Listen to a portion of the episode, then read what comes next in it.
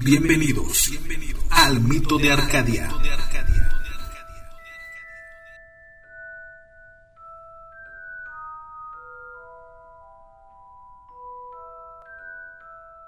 Hola amigos mitoteros, aquí nuevamente estamos en la segunda edición de este maravilloso tema que estamos abordando que podrán, bueno, como podrán recordar Harry Potter, esta saga que nos entregaron con grandes películas y también con grandes obras literarias, este, en esta ocasión ya estará, se nos acaba de integrar esta, la otra invitada, Katia Mercado, ella pues, Katia, buenos días. Hola Mario, buenos días. Eh, Pepe, ya nuevamente aquí, nuevamente en este tema. Así es, muchas gracias Mario por presentar. Eh, pues para continuar de lleno el tema, si se fijan, bueno, si, si escucharon el, primero, el primer audio, pues entramos de lleno con la, las preguntas principales, que era este, sobre todo centrado en el punto de vista de cada uno, que era, eh, como nos comentaba Paco Sánchez, sobre las referencias culturales y puede decirse que hasta de, la manera, de manera religiosa también eh, nos abordó sobre la cuestión eh, referente a, lo, a, la hechicería, eh, que se nota muy bien en el caso de Harry Potter, esas referencias culturales muy bien aplicadas. Benny, como nos comentaba, en el, el que faltaron cosas eh, en, la, en la saga eh, de, la, de cine. Y fue muy, muy interesante, no sé si, si te acuerdas de eso un poco, Mario, que fue Así lo, es, de hecho, hicieron mención de la película del príncipe mestizo, ¿no? Así es, que, que que fue ahí donde este, les hizo falta algunas cosas que en el libro vienen y que en la película pues no, no pudieron llevarlas a cabo. Así es precisamente, esos fueron temas muy interesantes. ¿Quién es Katia Mercado? Um, bueno, primeramente, gracias por invitarme. Um, yo soy originaria de El Grillo, Jalisco, y estudio la licenciatura en música en la ciudad de Colima. Toco el violín y soy amante de la lectura y de la música, y obviamente de Harry Potter. Muy bien. Excelente. Muchas gracias, Katia, por presentarte. Katia, ¿cómo conociste a Harry Potter y por qué te gusta el mundo precisamente de Harry Potter? Bueno, esa es una historia muy curiosa porque cuando yo um, tenía algunos 14 años, este, mi papá me regaló un, un, álbum de esos álbumes que pides las tarjetas, compras las tarjetas, este, precisamente de Harry Potter, de la película de El prisionero de Azkaban no en un álbum nuevo, fue algo que se encontró por ahí tirado y me lo llevó y me dijo, creo que esto es algo que te gusta. O sea, yo no había escuchado hablar de Harry Potter, leí um, la, descripción que había abajo de cada fotito, de las que sí había, porque no estaba completo. Este, recuerdo que se me hizo muy interesante, eh, comencé a querer ver las películas en la televisión, pero nunca las pude ver completas, o sea, son muy largas y siempre las abordaba desde desde la mitad o el, final.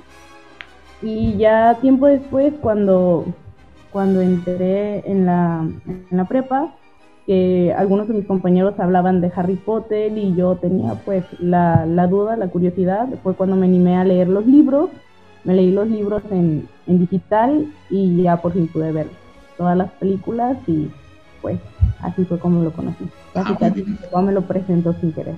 Excelente. Y ¿Y qué te gusta de Harry Potter actualmente, Katia? Uh, a mí me encanta de Harry Potter su mundo. El mundo que J.K. Rowling creó me parece, vaya, mm, me parece fantástico. Me parece que a pesar de que se trata de literatura fantástica, pues, de fantasía, eh, de algún, lo, lo narra de, una manera en que, en que tú puedes creer que allá en, este, en la estación Cross hay una plataforma por donde se accede a, a la escuela de Hogwarts. No hay cierto misticismo en, en todo esto, en el tema. Me gusta mucho que se, se tratan valores que, como el valor de la amistad, que está súper puesto ahí. Y pues a mí siempre me ha encantado la literatura fantástica, entonces mm, es este, una historia muy bien pensada por parte de la escritora y que te atrapa desde el principio. Perfecto, excelente. Bueno, ahora, Katia, este, para proseguir, eh, referente ya a lo que nos comentas, que has leído acerca de Harry Potter, eh, lo que te gusta de Harry Potter, ahora, ¿qué referencias hayas en esta obra? Eh, referencias, alguna, hay una referencia o concepto que nos quiera imponer la autora en esta mm, saga literaria? Yo pienso que una de las cosas que más se tapa de, Harry Potter es precisamente que, Rowling, como la mayoría de escritores, hizo una investigación muy exhaustiva de cada cosa que, introdujo en su historia. Eh, pero también me gusta, me encanta pues que cosas personales este, las puso a modo de, a modo de, vaya, de personajes. Un ejemplo es, por ejemplo, los, los dementores. En algún lugar leí que, que los dementores eran este, el ejemplo de lo que ella sentía cuando estaba en, en depresión. Y analizándolo un poco, bueno, es es bastante, bastante lógico, ¿no? Bastante parecido a lo que, a lo que pueda sentir una persona que está, que está en depresión. Eso es este es lo que una de las cosas que más me gusta de. Interesante, interesante. Ahora, Katia, para proseguir, ¿cuál es esta diferencia eh, del libro a la secuela cinematográfica? Um, yo creo que la mayor diferencia es que la secuela cinematográfica, perdón, pues se queda corta, no puede, no puede no quedarse corta porque pues a pesar de que son películas muy largas, este no pueda, no puede abarcar todo lo que hay en los libros. Pienso que um, de forma individual las películas funcionan bastante bien, creo que son uh, un perfecto apoyo visual porque bueno, a mí me encantan las películas, pero pienso también que que sí debes este, de leer los libros o de menos, no sé, ver algún video donde te explique diferencias libro-película o algo así, porque en los libros está mucho más extendido, se habla, se habla de muchas más cosas, hay, hay cosas como, como por ejemplo que Hermione quería que los elfos domésticos tuvieran este un pago y todo eso, que no se habla en, las películas, supongo yo, porque lo creyeron menos este, importante para la trama, pero que sí habla mucho de, del desarrollo del personaje, por ejemplo, en este caso de, de Hermione, y que sí se, se pierde pues en las películas. Oh, muy bien, interesante. Mire, fíjate que yo no sabía esa parte y eso que también había leído esa parte del libro.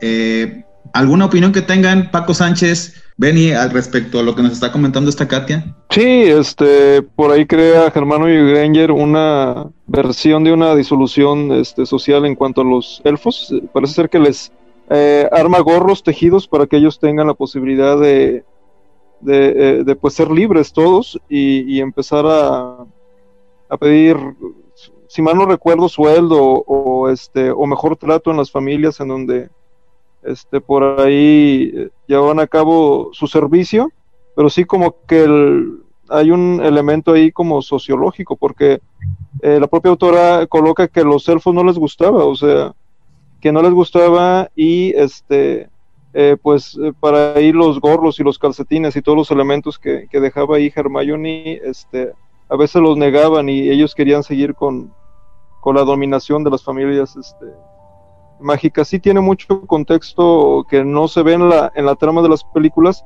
pero sobre todo que yo creo que son como dos elementos eh, afines, pero eh, J.K. Rowling, que también llevó la dirección de las películas en cuanto a su contexto y a su, a su escritura, le pone como cosas alternas a la película que no contiene el libro y pues le da una posibilidad de crear una obra afín o sea, no una obra igualitaria, este, la película y el libro. Entonces tiene como conceptos afines, escenas que no se llevaron a cabo en el libro, pero que las desarrolló J.K. Rowling para la película y así sucesivamente. Perfecto. Benny, ¿algo que quieras agregar respecto a esta conversación? ¿Te estás de acuerdo o qué opinas? ¿Qué quieres agregar? Sí, sí, sí, como dice Katia, o sea, este, sí, son, está bien ver las películas, eh, sí te emocionan, pero pues sí hay partes que en el libro pues están más extendidas. O sea, ya hablábamos la vez pasada de la batalla en Hogwarts, en el libro 6, em, y ciertos otros detalles que a lo mejor en la, en la película te muestran así como que un cachito, cuando en el libro pues sabes que tiene un montón de fondo y que te estás así pues... Eh, casi comiéndote las uñas de, la emoción, de, ver qué es lo que qué es lo que sigue, pues. la lectura. Excelente. Ahora, vamos a, abordar unas preguntas para todos. Ahora sí, ¿cuál es esta diferencia de este mundo, eh, yo, le, yo le nombro poteriano, eh, de este género, digo, de esta historia en, en, general, al resto del género fantástico? Katia. Um, yo creo que lo principal es que um, el mundo de Harry Potter es pensado para personas de todas las edades, ¿no? O sea, sé que en un principio se vio como que era para niños, pero bueno, ahora nos queda claro que no, que no es para niños y conforme, conforme van saliendo más películas, más libros, este, creo que el mundo también se va haciendo más adulto con las personas que comenzaron a leerlo. Siento que ese es un detalle súper nostálgico, súper bonito, porque bueno, como, como ya lo mencioné, este, va creciendo con las personas que comenzaron a, que comenzaron a leerlo. Pienso que es, un mundo súper vasto, que J.K. Rowling pensó casi casi en cada detalle. Y una de las cosas más importantes es que la misma escritora va resolviendo cada duda que, que, cualquiera de sus fans tenga, ¿no? Cosas que no vienen en el libro, que no están en la película, a veces dudas absurdas que, salen este, de nosotros, eh, ella las, resuelve, las responde. Entonces, de esta manera lo sientes más personal, ¿no? Más, más real, más vasto. Eh, fue una, respuesta muy interesante. Eh, ahorita que mencionaste sobre todo lo de la cuestión de, las dudas, en los, eh, yo me vino a la mente y me recordé, rememoré lo que una vez también el fandom le había dicho eh, sobre la orientación sexual de Dumbledore, que no sé si se, cabíamos en ese mismo riel. ¿A eso te refieres en cuanto a las dudas, por ejemplo, Katia? Ah, sí, es, parte, parte de, de ello. Yo sigo um, a una una youtuber que se llama Capa Invisible y tiene una sección de preguntas y respuestas donde los chicos hacen preguntas este a veces ridículas, a veces muy interesantes y me sorprende mucho ver que muchas de las de las respuestas, si no es que casi todas, a las que da la chica, este, son respuestas que ya dio J.K. Rowling, o sea, um, la autora como tal se preocupa por leer este, los comentarios y las dudas que tengan los, los fans y que si de alguna manera no se respondieron en, los libros o salieron a raíz de, los libros, este, de la historia misma, pues eh, ella no tiene ningún problema con, resolverlo. Entonces de esta manera no te queda no te queda como tantos conflictos de seguimiento o cosas así porque ella está muy involucrada en ellos. Muy bien, excelente. Luego nos pasa el dato de esta youtuber, está interesante.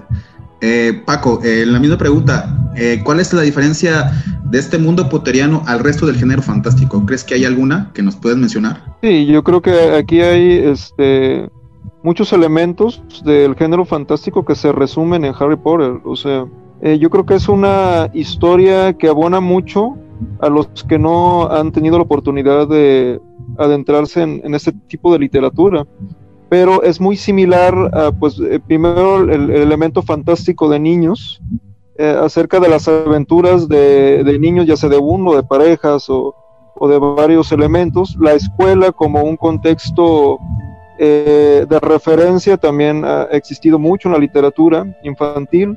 La escuela o el elemento de ir a estudiar a un lugar apartado, con, nuevas ambiciones, con nuevas amistades. Y pues este el manejo de todas las tradiciones eh, del, norte de Europa o de Europa en general acerca de las brujas, la Wicca, las runas, este, y pues ahí maneja todo la mitología, ¿no?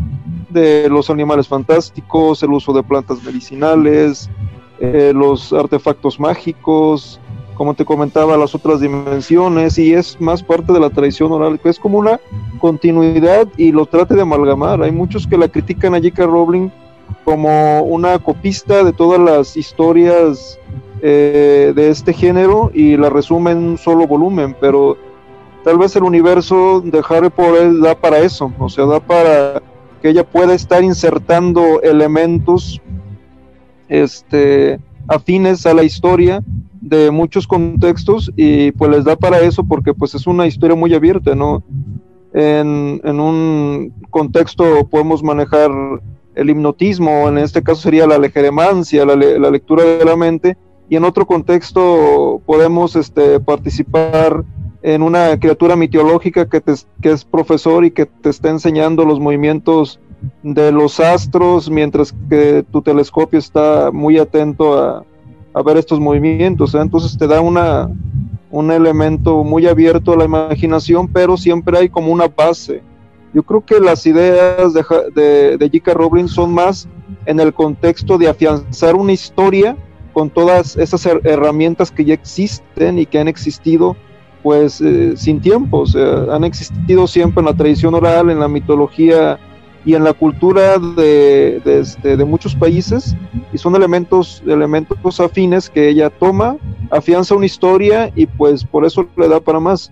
Y una de las cosas que también mm, mm, me llamó mucho la atención en los datos biográficos de J.K. Rowling es que ella eh, afianza esta historia eh, apasionándose con la creación de los personajes. Entonces tenía fotografías, tenía la forma de vestir, tenía su personalidad y este, parece ser que el editor, eh, después de ir a múltiples editoriales y no convencer a ninguna, este, le da la posibilidad de la impresión del libro porque dice, conoces hasta las edades, las formas de ser, las familias, lo que le va a venir a este personaje, y es interesantísimo, o sea, no tanto el primer libro que, que se aventó, sino el contexto que le da uno de los personajes porque los tiene en una creación eh, pues basta, ¿no? Como tú mencionabas, Dumbledore, ella lo ve como un homosexual y pues tal vez así, o sea, lo ve como un maestro solitario que ya tiene edad, que no persigue este, pues ambiciones con personas afines y a lo mejor viene toda la historia porque ella ya lo catalogó de esta forma, de este vestuario, de este contexto, o sea, todos, todos los los este, personajes son así. Entonces, ya también la riqueza de, Harry Potter que a lo mejor no experimentan de la misma forma algunas historias. Excelente, excelente. Benny, eh, quisieras que proseguir en, esta cuestión para darle tiempo al tiempo. Eh, la cuestión de la pregunta, Benny, ¿crees que eh, ahora sí que añadiendo un poco ya lo que están comentando tanto Katia como Paco, hay una diferencia de este género de Harry Potter al resto del otro del género fantástico? Pues sí, es que sí, o sea, ya como lo dijeron Paco y, Katia, en primer lugar, el acercamiento que, que hay de la autora hacia con los fans, cosa que a lo mejor en otras sagas también de, tipo fantástico no existe, o bueno, o, por lo menos no está tan marcado como con los fans de Harry Potter eh, y J.K. Rowling. Eso yo creo que sería un punto que sí los diferencia. Otra, de que, bueno, a lo mejor porque nosotros somos eh, fans de Harry Potter y estamos como pues más metidos en esto que en las demás eh, sagas, dígase El Señor de los Anillos y otras cuestiones, pero pues como que Harry Potter de todas las las novelas, las películas que ha habido así de, corte fantástico, pues es como que de, alguna forma pues ha pegado y ha pegado con todo. O sea, porque a pesar de que el último libro salió en el 2007, la última película salió en el 2010, creo, 2009, entonces, y se sigue, y sigue habiendo mercancía, y sigue habiendo fans, y se sigue hablando sobre esto. Simplemente aquí estamos nosotros. Entonces, yo creo que, y para empezar, un punto eh, bien importante es eso, y, que está la consecuencia de que todo esto sigue, es precisamente el acercamiento que hay de, de J.K. Rowling hacia, hacia los fans, pues, porque a lo mejor si si no hubiera ese acercamiento, así como que muchos fans se quedarían con las dudas, y así como que, ah, bueno, este, y habiendo dudas, pues como que de algún modo le pierdes el interés. Y ya el, acercamiento que tiene la autora hacia con, con los fans, que sí, como bien lo decía casi antes, o sea, hay preguntas que a lo mejor muy sencillas y aún así las contesta y dices, ah, mira, qué padre de, ella que, que preguntas que a lo mejor ya las explicó como 300 mil veces, lo sigue respondiendo, lo sigue respondiendo. ¿Eso qué quiere decir? Que yo que está eh, pues bien interesada en darle seguimiento a la eh, a los fans y que por consecuencia pues es que sigue todo esto. Te digo, o sea, nada más aquí pues estamos los otros cinco hablando sobre Harry Potter, hablando sobre eh, que el último libro se publicó hace 10 años, 9 años, entonces, y bueno, y esto sigue, y si buscamos en cosa de mercancía, pues se sigue vendiendo un montón de cosas, entonces esto yo creo que es a, eh, consecuencia de, de, eso, o sea, de que, de que JK está pues no deja, pues, no, no deja que, los fans se, vayan, va. Le quiere dar seguimiento, continuidad. ¿Cómo ves, Mario? Así es, pues, a pesar de que los años siguen pasando, pues sigue activo, ¿no? Todo este tipo de contenido. Y pues ya para seguir, Katia, este, ¿nos puedes contar cuál ha sido tu personaje favorito de la saga y por qué? Um, tener un personaje favorito como tal, creo que no lo tengo, creo que me gustan la mayoría de ellos, creo que Rowling le dio mucho, mucho trasfondo, son personajes muy interesantes. me gusta mucho el personaje de, de Hermione Granger, porque es una chica súper inteligente, súper dedicada, que bueno, no conocía nada del mundo mágico, pero se instruyó, leyó y, y sobresalía. Este, me gusta también mucho el personaje de Ginny, pero la Ginny de los libros, porque me parece que en las películas a Ginny no se le hizo no se le hizo justicia, no pasaba de ser este, la hermana de Ron o la novia de Harry.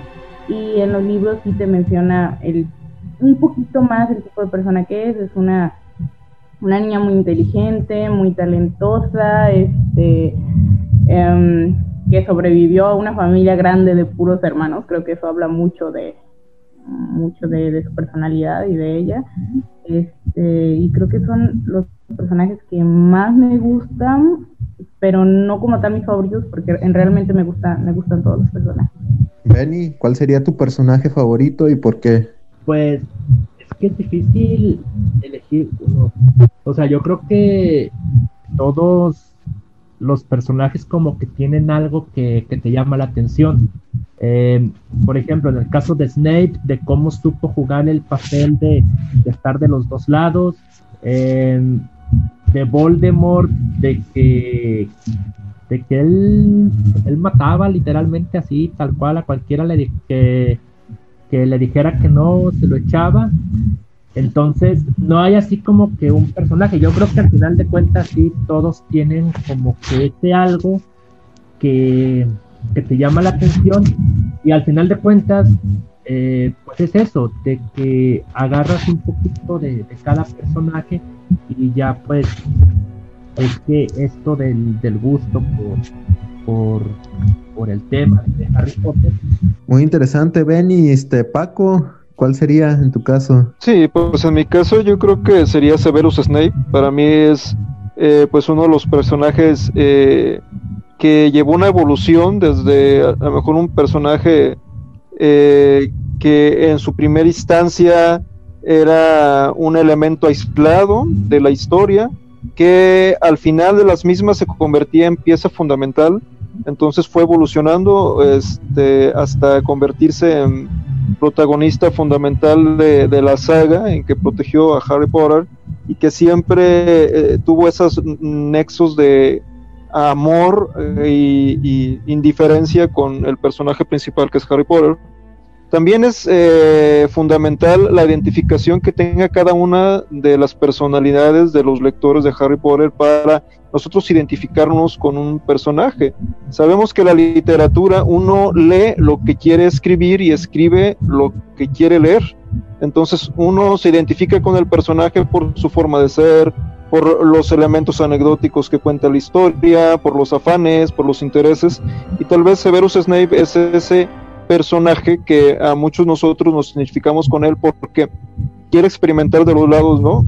Tanto la magia negra como la magia blanca, en este caso sería, eh, se, se, une al Señor Tenebroso, pero siempre con unos elementos éticos que a lo mejor no se ven desde el punto de vista este, de sus acciones, pero sí que se reafirman en, en el sacrificio que hace por el, personaje principal. También la casa, que es mi casa, que sería este, Slittering, pues da mucho de sí, ¿no? Como eh, gran parte de estos personajes aunque anhelen eh, lograr pues el liderazgo, el formar parte de un contexto de a lo mejor sangre pura o todas estas cosas o elementos que a lo mejor no son buenos en seguir, pero sí también tienen pues ese tipo de, de afán de lograr la perfección en sus actos, de lograr eh, concentrarse y hacer lo mejor posible sus acciones y también este, pues lograr tener eh, mayores ideas o mejor conjunto de acciones en beneficio también del, del, arte mágico, ¿no? Ahí se menciona, por ejemplo, como de los principales maestros, Severus Snape, pues era un maestro destacado en pociones y siempre quiso, por ejemplo, ser eh, ese profesor contra la defensa de las artes oscuras. Ahí menciona que hay una maldición en ser eh, este tipo de, maestro, ya que pues les iba mal a todos los que eh, daban esa materia, pero yo creo que fue un personaje de los más eh, amplios en su contexto literario, que J.K. Rowling le da mucho de sí, y pues también la representatividad de las películas, pues Severus Snape se maneja en un contexto pues muy muy este anhelado por ejemplo por mí y que siempre como con, seriedad, pero siempre ayudando, siempre protegiendo y fue uno de los brazos derechos de, de este de Dumbledore y eso también eh, da mucho que decir en las historias, ¿no? Cómo Dumbledore está confiando en este personaje, cómo eh, también eh, la parte del contexto de, de, que formó parte de los de los brujos tenebrosos, cómo eh, todos los brujos tenebrosos confiaban también en Severus, Severus Snape. Entonces, este, para mí, eh, mi personaje preferido es él. Muy interesante, Paco, Pepe, ¿qué? Ah, no, pues está, está muy buena la plática. en la anterior este, eh, este, charla que tuvimos, yo mencioné, y quisiera, no sé si me da chance, Mario, abordar el tema de, de, la simbología, que fue un tema que quise propuse y que quisiera que lo abordáramos. Eh, sobre todo en, este, en centrarnos en este símbolo tan peculiar que es muy conocido dentro de la saga, que es el famoso símbolo de las reliquias de la muerte. Ahora, mi, pregunta va precisamente hacia ese lado. Eh, ¿Qué significa para ustedes, o por ejemplo, ahorita, tomando la, ahorita que tome la palabra Katia, qué significa ese símbolo de las reliquias de la muerte? Katia, ¿nos quisieras comentar, por favor? Um, bueno, en el libro, este, en el libro como tal, em, se refiere a, a las tres, este, a las tres reliquias que la muerte le dio a tres hermanos, que son pues la capa de invisibilidad, la varita de Sauco, la piedra de la resurrección. Eh, no, eh, no he ahondado mucho en, el, en las otras simbologías que se le puedan dar este precisamente vaya, a, este símbolo de las reliquias de la muerte. He visto en muchos lugares que lo asocian mucho con, con el símbolo, no sé si lo, si lo digo correctamente, con el de um, Illuminatis, masones y todo eso, es, ya es este, leña de costal, pero pues eso, o sea, más allá de lo, de lo, de lo del significado original del símbolo del, en, el, libro, yo no tengo mucho más, Muy bien. información. No, sí, excelente. Me, me, me, agrada esa, esa, cuestión también. Coincido. Ahora, Ben, ¿y tú, para ti qué significa el libro, digo, el libro, perdón, el, el símbolo de la reliquia de la muerte?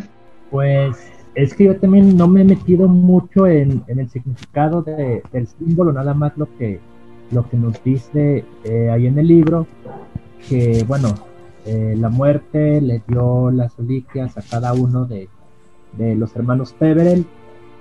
Y bueno, que al que le dio la varita, pues este era así como, como invencible hasta que pues como que todo mundo le como que de alguna forma le agarró así como coraje de que porque era invencible y era así como que el pues el más poderoso eh, alguien por ahí lo atacó por la espalda y bueno, le quitaron la varita y fue pasando de mano en mano eh, hasta que llegó a, a Dumbledore y bueno, últimamente a, a Harry. El, de la capa de invisibilidad, igual, este, pues fue el primer dueño, alguno de los, uno de los hermanos Peverell, que bueno, llegó hasta tal punto, a, también a Harry Potter, eh, bueno, antes a, a, su papá, y la piedra de la resurrección también, o sea, que, que fue eh, otro de los regalos, por decirlo de alguna forma, que le dio la muerte al tercero de, de los hermanos, pero de ahí en más, de qué más signifique, pues ahí sí eh, me agarras en blanco. Sí, lo que dice Katia, eh, sí tiene como que un poquito de relación con lo de los masones, Illuminati y eso. Eh, bueno, se parece un poquito al triángulo que viene en los dólares, ya ves donde viene como una pirámide, que el ojo que lo ve todo, no sé cómo se llama esa figura. Entonces, puede que tenga algo de relación con eso, pero y que a lo mejor por lógica pues nunca nos van a decir, pero pero sí este pues que sí tiene así como que algo de, de relación con, con eso. De, de, hecho nunca lo había pensado así con, con el con el símbolo de, del triangulito con el ojo que vienen los dólares hasta ahorita que lo nombró Katia, que lo mencionó Katia. Eh, y nunca lo había visto así, hasta ahorita. Y bueno, sí, puede ser que tenga algo de, relación, no sé, a lo mejor JK eh, eh, es masón o no sé, no, no, sé, o sea, puede ser, pero, pero está bien, o sea, al final de cuentas, eh, pues está el, el logo, eh, y no digo que está mal, o sea, no, al final de cuentas, el, el logo pues está, eh, es parte de, de, todo esto, pues, de, del mundo de Harry Potter. Interesante, Benny. Va, va la bola para Paco Sánchez. ¿Qué significa para ti el símbolo de, de las reliquias de la muerte? Bueno, este símbolo, como les comentaba, J.K. Rowling se eh, toma elementos de las tradiciones, llamemos espirituales, esotéricas, de, del transcurso de la humanidad y y yo creo que se toma los símbolos universales que siempre han existido para la divinidad y eh, lo representa en este símbolo. El triangular o el triángulo, ese elemento fundamental en todas las teologías del mundo que son la tríada, ¿no? Los tres, Padre, Hijo, Espíritu Santo, Isis, Osirisaurus, eh, la religión azteca tolteca la tiene, los sumerios la tienen, esa triada por medio de tres hasta por medio de la ciencia. La ciencia maneja tres elementos fundamentales en un átomo, ¿no? Positivo, negativo, neutro. Para que haya electricidad hay tres elementos, positivo, negativo, neutro. Entonces es como el símbolo universal de la triada, de la creación. El, siempre el, el, el círculo es el símbolo de la divinidad, de Oloborus, de la serpiente que se mueve la cola, el símbolo de Dios. En Egipto el círculo simbolizaba al Dios, que sería el Ra, o por ejemplo los alquimistas el símbolo del sol, que sería el, el elemento o, que crea el disolvente universal, pues sería el círculo con un punto en medio. Y también es el símbolo, este, llamémonos en las culturas primitivas, de la reproducción. En este caso sería un útero. Y el falo, o en, en, este caso del hombre, sería el, el as. Ya ves que vemos un punto que sería la varita de Sauco, que también en todas las culturas hay los símbolos fálicos, por ejemplo, en la cultura, llamémoslos, por ejemplo, tuxpanense, aquí tenemos los trayacanques, primera vara, pues era un símbolo fálico, las varas que tenían cada uno de los trayacanques, también símbolo de virilidad, símbolo de fertilidad, los, los, este, los elementos de los falos que se tenían en, en el mundo arqueológico, que son bastantes, de, los pantlis, por ejemplo, en la cultura azteca tolteca, que era el símbolo de la fundación de un, de un municipio, de una comunidad, de, algún lugar se ponía un, un, asta grande en donde se simbolizaba que ahí que llegaba esa comunidad. Entonces yo creo que J.K. Rowling los toma, también pues todos las, los, los elementos ahorita manejaban la, las, este, los elementos de Illuminatis, Fragmasones, Rosacruces, y pues de la Golden Dawn y todos estos grupos pues son, eh, forman parte de esos investigadores en donde el simbolismo de las culturas antiguas pues lo tratan de recrear para alimentar ese, ese elemento devocional a cada una de, de estos, este, pues no llamemos sectas, sino organizaciones, ¿no? Que tratan de descubrir alguna verdad en los símbolos antiguos porque pues sabemos que un simbolismo es un tratado que se da eh, de manera perenne o de manera continua a todas las generaciones. Y dependiendo del contexto cada una de las generaciones va a adoptar cual o tal forma en donde descubrir su verdad por medio de ese símbolo. Entonces es como un arquetipo, se les conoce eh, antiguamente como arquetipos divinales porque en todas las culturas hay ese tipo de arquetipos, son eh, símbolos fundacionales de la mayor parte de culturas que, se representan de esa forma y que pues en donde quiera que vayas, China, Asia o África, vas a ver esos símbolos y eh, dependiendo de la cultura te van a informar sus características. Yo creo que J.K. Rowling lo entiende perfectamente y lo pone, estos símbolos universales, y lo lleva a cabo en una historia muy bonita, ¿no? De, de la historia de los tres magos y, y este, este juego también con la muerte, que es como un contexto fundamental en todas las culturas, ¿no? La mayor parte de las culturas antiguas, los símbolos de muerte y resurrección o muerte y vida eran fundamentales, entonces es como eh, todas las culturas se preguntaban qué pasa después de la muerte, y, y, la mayor parte, por ejemplo, de las culturas contemporáneas no lo hacen, ¿no? Así de, trata de vivir lo máximo, pero una pero te preguntes qué hay después, ¿eh? eh calle tus sentidos, no pienses en la muerte y, en realidad, por ejemplo, los egipcios se preparaban desde su nacimiento, hacían su propio eh, fosa o su propio féretro, en este caso su propia tumba, y cada uno de los grados, por ejemplo, en las escuelas iniciáticas que se tenía, se iba colocando este, en la piedra en lo que él llegaba a lograr. Entonces, ellos estaban preparando para la muerte, pues para tener, como quien dice, un currículum para cuando les tocara morir, ¿sabes qué? Yo hice todo esto en mi vida y hay que eh, seguir aprendiendo en lo que sigue. Entonces, la mayor parte de, de culturas sí tomaban el contexto de la muerte muy formativo o pedagógico y pues también aquí lo hace J.K. Rowling mencionando este cuentito infantil que es muy interesante y que es que desemboca en los demás libros y pues es pieza fundamental para, para la consolidación de la historia. Excelente. Mario, no sé, ¿qué opinas? ¿Quisieras también aportar? ¿Tú qué opinas del, pues, del símbolo? Así es, este, hablamos un poco de la actualidad del tema de Harry, este, ¿qué valor tiene la obra dentro de la cultura actual? Katia pues como ya lo había dicho Benny, este, para hacer este un libro que, es, que su último libro salió, bueno, hace mucho, Benny tiene mejor los datos de eso, este, sigue bastante vigente. De hecho, bueno, hay nuevas películas, hay nuevos, hicieron nuevas entregas, este, y yo pienso que es lo vuelvo a repetir, precisamente por la comunicación que tiene Rowling con, sus fans, porque los fans piden algo y Rowling lo da, casi tal cual, ¿no?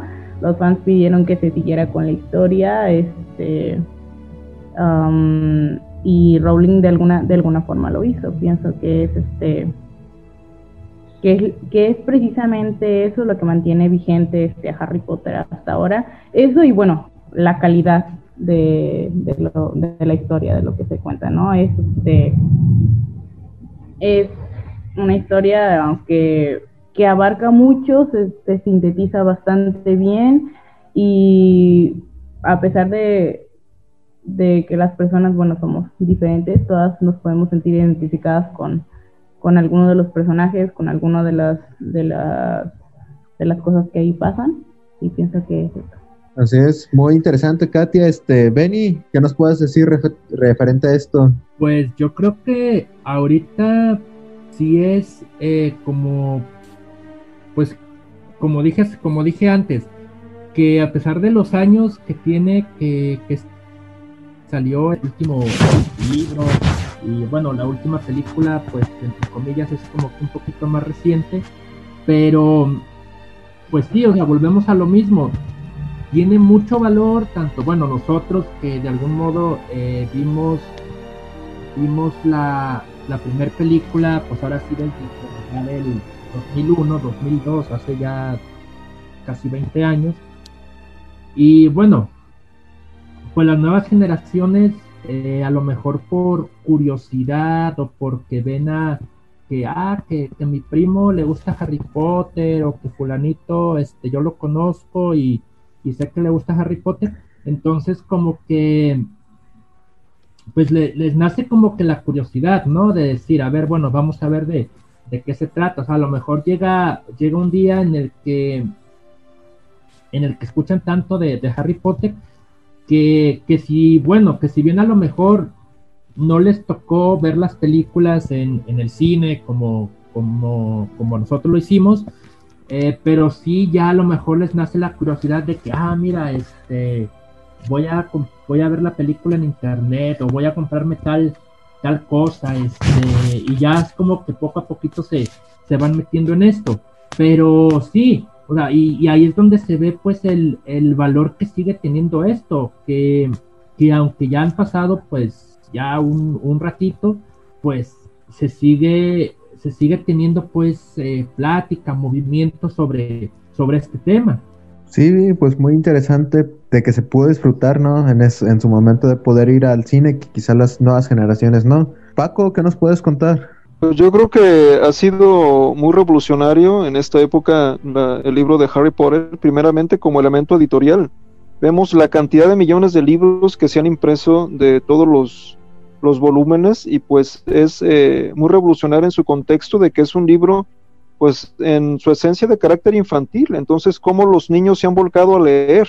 Es una de las cosas interesantes o los estudios que se han hecho, cómo J.K. Rowling permeó a que las nuevas generaciones eh, se hicieran lectores, se, porque pues esperaban con ansias la mayor parte de sus fans, que eran niños, eh, la publicación de un libro que tenía cero imágenes y era la mayor parte de textos y los textos eran amplios, entonces eran chicos que se dedicaban a, leer, a disfrutar de la lectura como tal y abonar eh, en este contexto editorial, ¿no? De, que se pensaba que con la llegada de las nuevas tecnologías, pues íbamos a acabar con el libro y la mayor parte del libro sería en forma digital, ¿no? Entonces, eh, este rompió con los estereotipos que se planeaban y pues vemos que se sigue adquiriendo libros de Harry Potter, siguen saliendo ediciones nuevas, ediciones conmemorativas, ediciones eh, con colores de las casas, ediciones con nuevas ilustraciones y,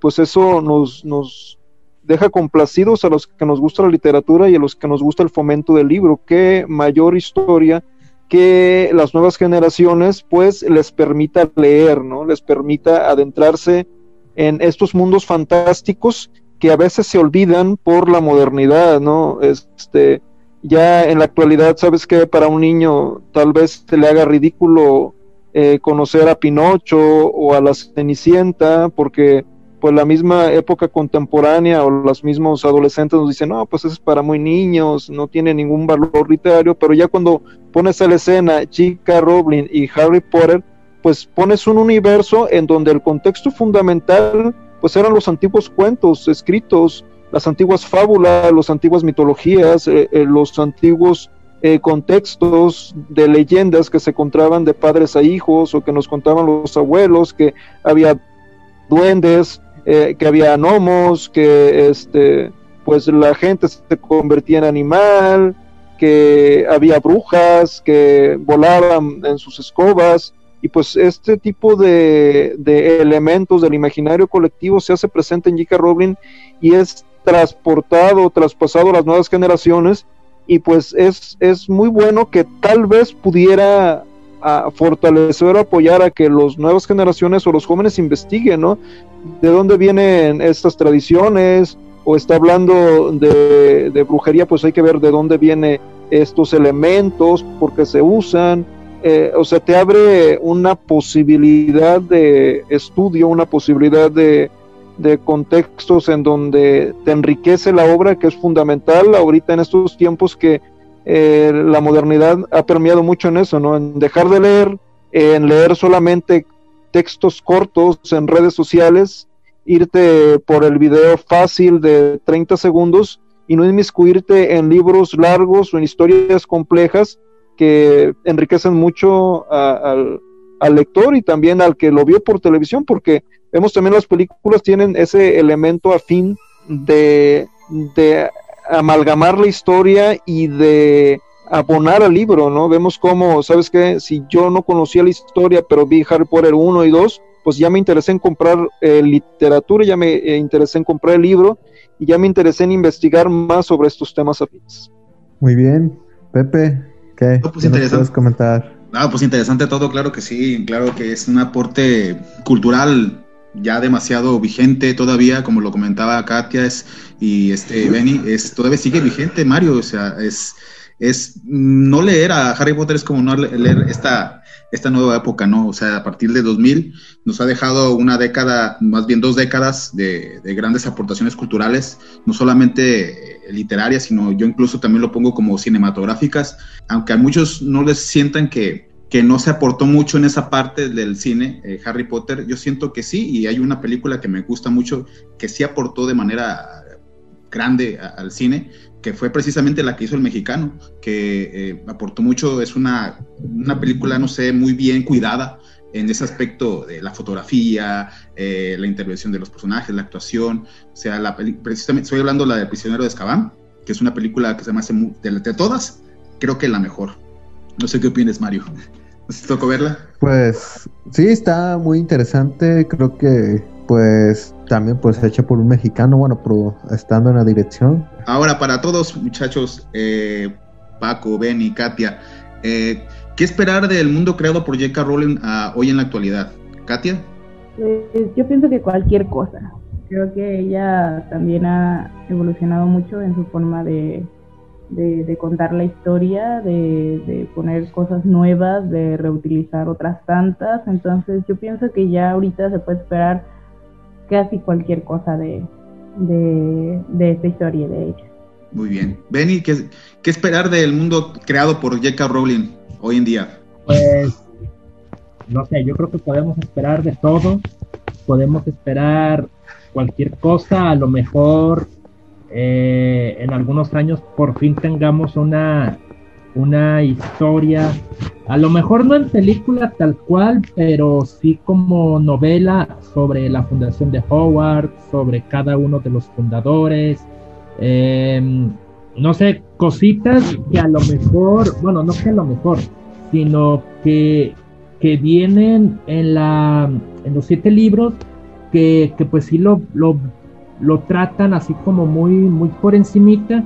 Entonces, bueno, yo creo que, que a los fans, eh, que es lo que hemos estado pidiendo por años, eh, por ejemplo, una historia sobre, sobre los fundadores, este, mm, cositas así.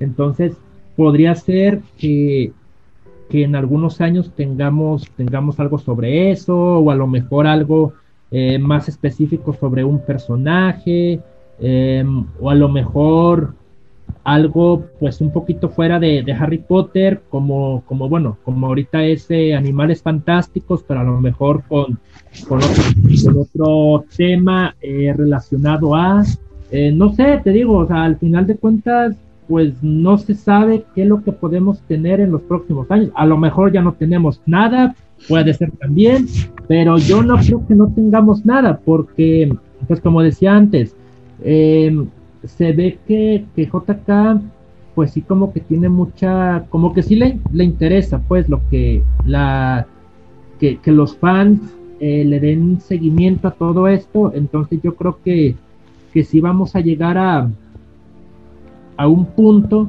en el que digan, ¿sabes qué? Bueno, aquí está este, una historia, eh, pues no, no exactamente alterna, pero sí este, una historia a lo mejor de, no sé, por ahí hay una película que, bueno, no es oficial, un corto de los orígenes de Voldemort, cositas así.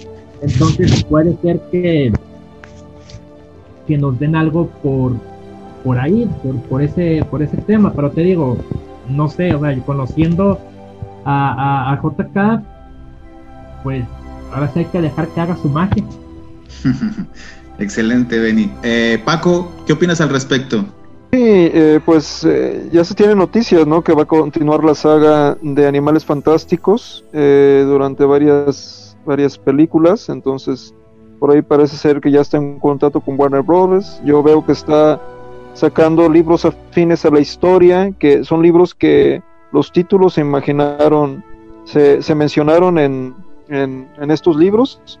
Y pues, eh, por ejemplo, la de Quidditch a través de la historia, los cuentos de Virel Albardo, eh, son elementos que están saliendo, pues libros que están saliendo. Y yo veo que también J.K. Rowling ha dedicado mucho a resolver dudas o aumentar la historia o hacer historias afines o a seguir con la trama de Harry Potter en su eh, página oficial de, de, Harry Potter. Entonces es, es, bueno que se esté checando porque continuamente se están subiendo nuevos artículos, nuevos contextos, eh, ahondan los personajes, eh, crea tal vez algunas historias que de Navidad o que del Día de Muertos con personajes afines. Entonces yo creo que va por ahí este, este elemento. Parece ser que J.K. Rowling también eh, escribió un par de volúmenes, uno o dos volúmenes, con una trama totalmente diferente a Harry Potter, utilizando un contexto social y lo utilizó con seudónimo. Entonces tal vez la, autora eh, va a querer experimentar nuevos, nuevos elementos o tal vez este como como este como diversos autores de bestsellers pues va a, empezar a, manejar este otro tipo de literatura queriendo corresponder a su labor eh, pues más de escritor. Entonces tal vez puede puede funcionar este en un tiempo futuro no sabemos pero sí yo veo que sigue la saga de animales fantásticos y va a seguir la cosecha de volúmenes eh, de la misma historia, pero ya no eh, completamente de Harry Potter. Ella parece ser que ya quiso cerrar esa página. Eh, trató de hacer con lo del niño maldito y este, este libro que tal vez no funcionó con ya este Harry Potter y, todos de adultos, pero eh, yo creo que sí van a seguir las historias afines y un vuelco a una historia más de su papel de escritora en lo futuro. Muy bien, sí. Fíjate que no sabía, ahorita que mencionaron eso de abarcar otro género, está muy interesante, no lo sabía. Y sería bueno, pues meternos de lleno a eso, Mario, ¿cómo ves? A investigar. Sí, sería pues un tema muy interesante, ¿no? ¿No crees por otro capítulo del mito Ojalá que sí, abordar todavía más temas. Eh, pues fíjate, fíjate, Mario, lo que hemos hablado, ya estamos llegando hasta nuestro punto final. Así es, este, pero no sé si quieras ya continuar con la pregunta final. Este, ya para finalizar con este gran tema, lo que es Harry Potter, ¿qué consejo le darían a las nuevas generaciones que piensan leer o ver Harry Potter para que pues puedan irse metiendo en este mágico mundo? A ver, Katia pues definitivamente háganlo, no se van a arrepentir. Em, y bueno, yo pienso que quizás sea más sencillo comenzar este con las películas. Este, y que puede ser una forma súper buena de comenzar este, a inmiscuirse en la lectura porque el libro es de alguna forma sencillo de leer, el primer libro, pero también es un libro grande que tiene muchísimas cosas, muchísimas este, descripciones y bueno, ya lo dijimos, con el apoyo visual y tan bueno de hecho porque las películas a mí me encantan, como ya lo dije, este, me parece una perfecta, una perfecta combinación. Muy bien, Katia, este, Benny. Pues si les llama la atención, que, que, le entren, que no le tengan, pues no digo que miedo, pero que no, que no se la piensen tanto, pues, o sea, que digan, ah, este, tengo la curiosidad por saber de qué se trata eh, eh, Harry Potter y, que, entren, que se metan. Al final de cuentas, sí, yo, también creo que eh, un buen inicio es ver las películas y como decía pues en la, la vez pasada, en el programa pasado, que sí como la película está como un poquito más resumida que, que el libro, entonces sí es como que un poquito más fácil de, pues como de digerir, podría decirse. y ya, por ejemplo, alguna duda o algo que digas, ah, este, yo no entendí muy bien tal cosa, o, hacerte preguntas del por qué ciertas cosas, bueno, ya, ya, te, ya te quedaste con el gusanito de la curiosidad, entonces, ¿a dónde vas? Al libro. Ahí tienes el libro, ahí tienes el libro, todos los puntos em, con más detalle del por qué hay ciertas cosas, del por qué, el por qué hacen tal cosa. Entonces, eh, bueno, las películas son así como que pues un, buen inicio para todo esto. Y, y ya, pues si, si, te gustan las películas y si te amarra el primer libro, pues ya, ya estás adentro. Excelente. Así es. A ver, Paco, ¿qué nos puedes contar o qué nos puedes sugerir a los nuevos? Sí, yo creo que no hay este, tal vez una sugerencia como tal, debido a que la mayor parte de gente en la actualidad ha visto una película o ha hablado de Harry Potter y tal vez ha visto varias, los, los jóvenes en la actualidad. Solamente que el consejo que daría yo es eh, ver el contexto de Harry Potter y tratarse de alimentar ese contexto si es que nos agrada todos esos elementos de fábulas, de mitos, de seres fantásticos. Yo creo que nos da para mucho y si empezamos a leer a Harry Potter y después ahí nos extendemos otras lecturas afines al tema, sería una excelente forma de retroalimentarnos con esta historia como base.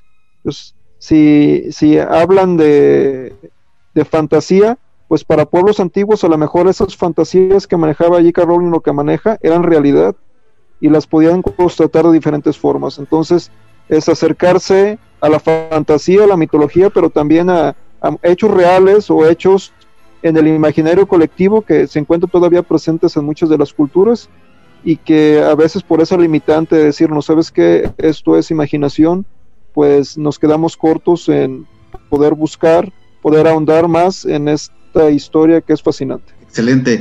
Me gustaría que si prosiguiéramos, pero estamos llegando al punto final. Pues sí, ya se nos está acabando el tiempo. Creo que este fue un buen podcast. Se va a sacar muy buena. Espero que a los fans de Harry pues les guste, ¿no? Sí, demasiado. Espero, esperemos que sí. Pues para agradecer, primeramente, antes de despedirnos, agradecer demasiado, muchísimo a nuestros invitados que se dieron su tiempo para poder aportar algo en este programa que tenemos con, con Mario, que es El Mito de Arcadia, un programa que está lleno de, de muchas cosas frikis, que esperamos que sea parte, le abonemos también esta parte de Harry Potter, que nos encanta mucho también del tema de Harry Potter, que quisiéramos hablar extendidamente del tema, ¿verdad Mario? Pero pues tenemos que hacer nuestros tiempos muy bien medidos, ¿no? Entonces agradecerles a Paco, a Benny, a Katia, muchísimas gracias por, por aportar en este tema tan, tan, este, pues tan, tan mágico, con la, palabra mágico, lleno de, la palabra de magia, este, y pues quisiéramos que, que, agregaran algo más, no sé si antes de despedirse, Katia. Um, pues gracias a ustedes por, por, invitarnos, por invitarme. Este, pues, como tú dices, el tema de Harry Potter es algo súper se puede hacer súper extenso, sobre todo entre las personas que, disfrutamos mucho de ello, pero creo que con lo que con lo que platicamos este ahora, pues, este, se abarcaron demasiadas cosas. Benny, ¿algo más que quisieras agregar antes de despedirnos? Eh, no, pues nada más, eh, gracias por, por la invitación y bueno, ya vimos en estos eh, dos programas bueno, el tema de, Harry Potter te da mucha tela para dónde, para cortar. Entonces, pues nada más esto, o sea, gracias por la invitación y, y pues ojalá que, los fans eh, se, metan a esto, los que están así como que con dudas, pues que no lo duden que le entren. Excelente, Benny. Paco, antes de despedirte, ¿algo que quieres agregar? Pues agradecer el espacio y pues me da gusto que personas se interesen por el mundo de Harry Potter, que son afines a nosotros. Y pues tal vez en un futuro por medio de, ti o, de, o de, la, de la página podamos hacer tal vez un club o una charla entre amigos. Pues sería bueno a lo mejor ir con un café y, comentar más o andar más sobre eh, el contexto o, o, este, o la historia, pues sería agradable. Un gusto, linda tarde. Gracias, Paco. Excelente. Pues Mario, este, ya, ya escuchaste a nuestros invitados. ¿Algo que quieras agregar también para despedirnos?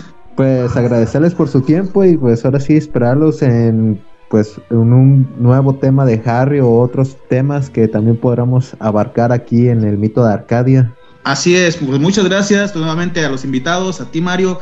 Eh, no, no, olviden suscribirse a nuestra página de YouTube, en, eh, síganos también en la página de Facebook y encuéntrenos como el mito de Arcadia. Eh, ahí seguimos subiendo contenido, eh, ahorita no nuevo por estas cuestiones que estamos un poco pausando por la, esta cuestión de, de, diciembre. Y pues precisamente este está programado entrando al año, empezando el año con todos nuestros episodios. Y pues ya, se, nos acabó el tiempo Mario, este, ¿algo más que quieras agregar? Pues sería todo, esperar, pues ahora sí que la gente que está escuchando eso nos siga en nuestras redes sociales y pues también próximamente abrir pues Spotify donde también pues nos puedan escuchar. Sí, sí, sí, sí, sí. Y pues hay temas, más temas por ahí, esperen sorpresas, tenemos por ahí temas muy importantes eh, dentro del mundo de, del gamer, dentro del mundo de Ajá, las series. De los, los, videojuegos, todo los videojuegos, este, ya viene cosas interesantes que tenemos ahí programadas. Eh, y pues nada, se, seguirnos, por favor, háganos ese grandísimo favor a, a todos los mitoteros y mitoteras. Muchas gracias. Esto fue El Mito de Arcadia con el programa, más bien con el título del programa que se llamó El Mundo de Harry Potter. Muchas gracias. Hasta luego.